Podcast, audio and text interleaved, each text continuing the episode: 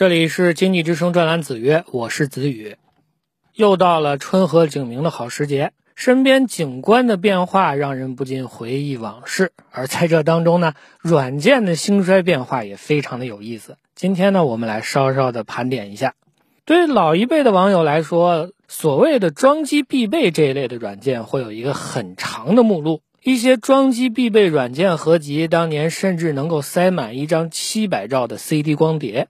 但是现在呢，已经很少有新生代的网民还记得“装机必备”这样的字眼。在很多年之前，我们还记得很多大名鼎鼎的下载加速软件，像网络蚂蚁、FlashGet 等等。这类软件的主要工作方式就是同时利用多个下载线程下载远程数据，从而达到下载速度翻倍的效果。在此之后，迅雷的横空出世基本上终结了这个领域的竞争。然而，令人遗憾的是，曾经独步天下的迅雷，如今也基本上被很多人遗忘在角落里。这背后的原因就是，当年的低带宽、高延迟和糟糕的上网速度都已经成为往事。动辄十兆、百兆的带宽，让我们用浏览器和 App 自带的下载，就能轻松的获取各种的东西。除了下载软件之外呢，当年会在我们系统托盘里常驻的另外一类软件，也逐渐的退出了我们的视野。这就是杀毒软件。曾几何时，杀毒软件有专门的、规模庞大的论坛。为了数据安全，一些人甚至会同时安装两款杀毒软件。但是如今呢，估计很多人已经不太清楚自己的 PC 上到底装了什么杀毒软件，而手机这样的便携设备上。杀毒软件从来都不是标配，杀毒软件的淡出纯粹是商业模式变化的结果。在多年之前，杀毒软件通通是收费产品，但是在互联网的大潮之下，免费产品这种模式在短时间内迅速的席卷市场。一些互联网基因浓厚的企业纷纷利用免费产品杀进了这个原本技术壁垒很高的市场。于是呢，我们看到各种系统优化软件纷纷加上了杀毒的功能，连百度这样和杀毒八竿子打不着的厂商也有了自己的产品。然而呢，最重磅的炸弹或许来自微软。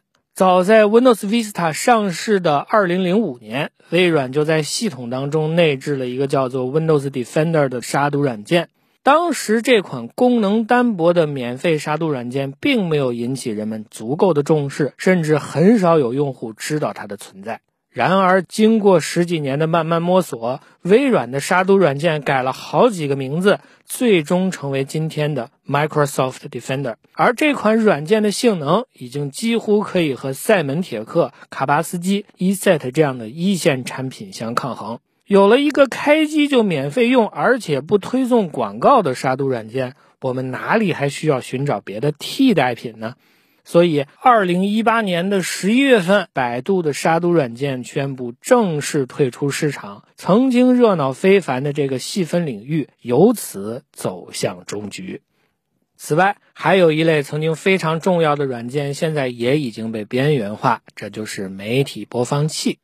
在很多年之前，想要找到一款能兼容各种格式的播放器，那真的是千难万难。能放 MP3 的不一定能看 RMVB，能看 RMVB 的有可能不支持特定格式的 MP4。于是，一代又一代全兼容的媒体播放器先后在市场上亮相。从 Win98 时代的豪杰超级解霸到暴风影音、QQ 影音。我们终于来到了一个播放器解决所有问题的时代。只是播放器的好日子还没过多久，人们就发现，如今已经是在线视频的天下。你只要安装一个视频网站的客户端，就能播放你能想到的所有格式。更多的时候，我们打开网页就能找到自己想看的内容。我们硬盘里所囤积的电影和电视剧已经越来越少。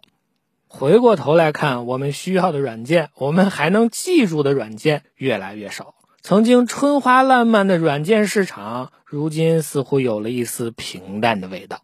当然，这是一件好事儿，也是一件顺理成章的事儿。究其根本，当年繁花似锦的背后，是市场开发初期的群雄逐鹿、自立山头。一定程度上，格式和标准越多越独特，行业标准就越欠缺，用户也就越麻烦。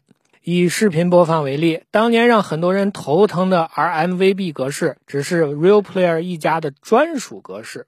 虽然在当时技术很先进，却实际上限制了市场的更快发展。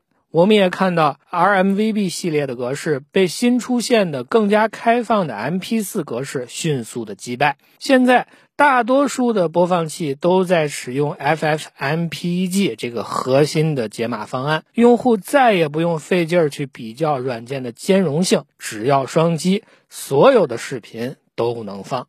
所以现在使用电子设备，再也不用费心钻研那些复杂的技术参数，也没有什么不足为外人道的独家秘技。可能对一些人来说，这样的体验少了一丝成就感。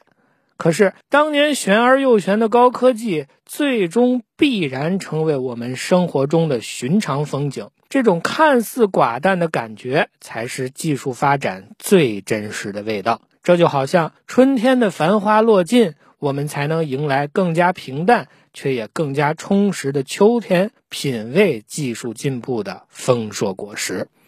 带你追寻科技进步的足迹，我是子宇。今天的子曰就到这里，我们下期再见。